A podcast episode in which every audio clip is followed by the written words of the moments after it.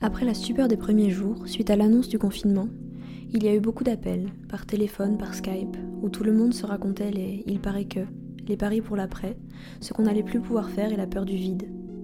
Alors, j'ai voulu créer un espace pour tous ces mots.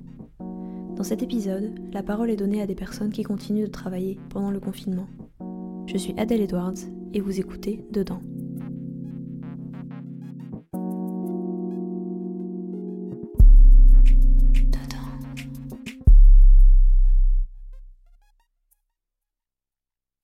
Et c'est là qu'on se rend compte que bah, le taf, c'est, c'est quand même un peu important dans une vie, quoi.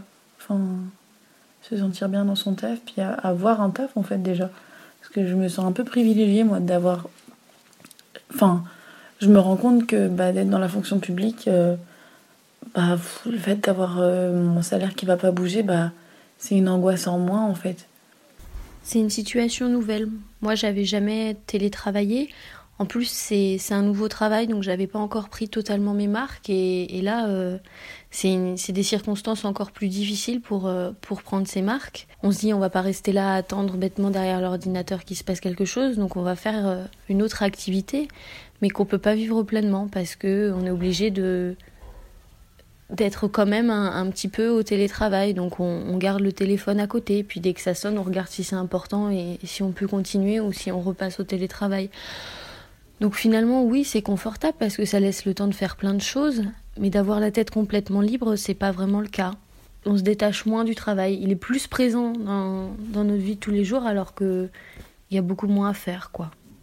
Je travaille au Carrefour City, euh, place Bachelier, à, en plein cœur de Toulouse.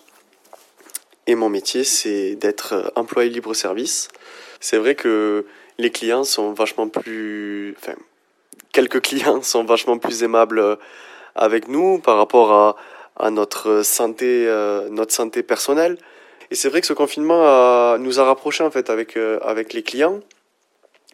Et, euh, et ça a créé comme une, une espèce de relation, une relation, une relation complice.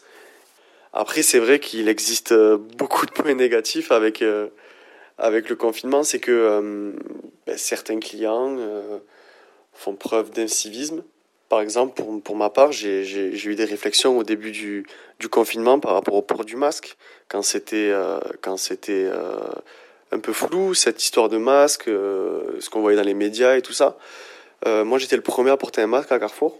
Et euh, dans la même journée, j'ai eu trois clients qui ont qui m'ont fait une réflexion par rapport à ça, mais des réflexions vraiment méchantes, quoi. Enfin, ça n'avait pas lieu d'être d'avoir d'avoir ce genre de réflexion envers quelqu'un euh, qui, por qui porte un masque. Euh, c'est vrai que j'ai pas compris, ça m'a ça m'a ça m'a touché et j'ai j'ai enlevé le masque parce que j'étais j'étais gêné et je me sentais je me sentais mal vu. J'ai 30 ans et je livre à vélo pour Deliveroo et Uber Eats depuis 3 ans. J'ai récemment été impacté par la crise sanitaire et les bouleversements causés par cette dernière, surtout depuis la mise en place du confinement en fait parce que c'est inviter tout le monde à rester chez soi, sauf les livreuses et les livreurs à vélo. C'est incompréhensible parce que maintenir la livraison de repas, qui reste toujours un service de confort, c'est une décision irresponsable et lourde de conséquences, autant sur la santé que sur le plan moral. Euh, preuve en est, j'ai été fortement suspecté d'être infecté par le Covid-19. Bah, du coup, on m'a placé en quarantaine chez moi durant 14 jours.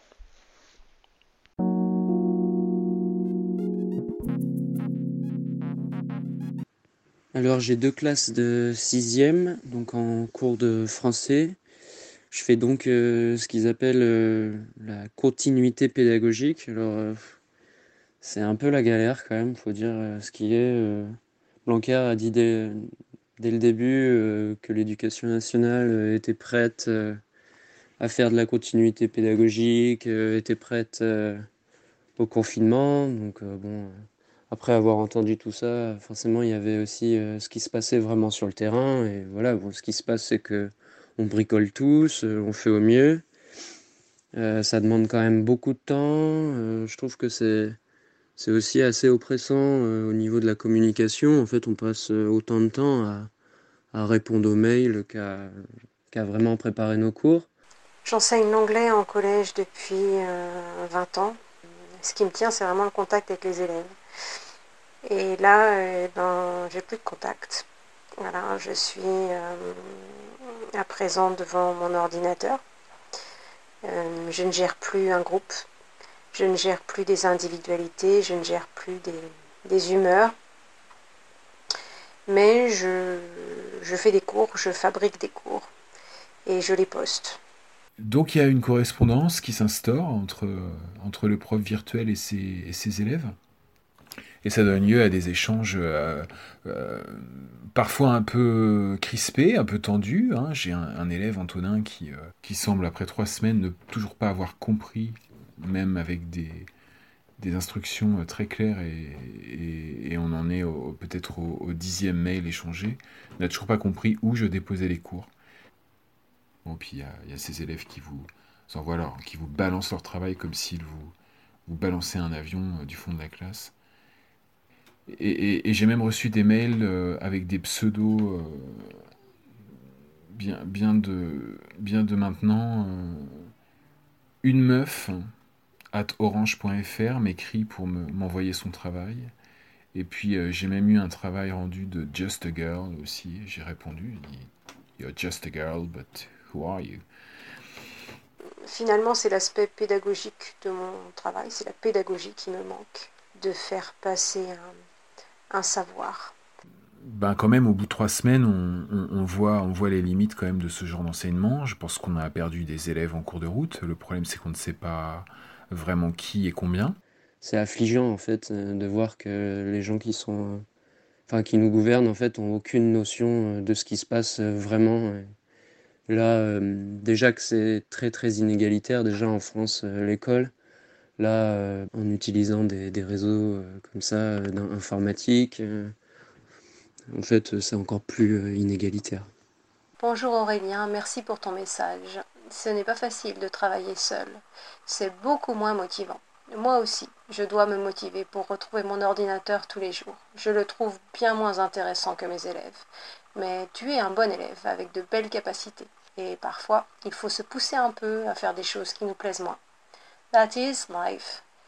En attendant, j'espère que mes cours sont clairs et que tu progresses à ton rythme. N'hésite pas si tu as besoin d'aide. À bientôt.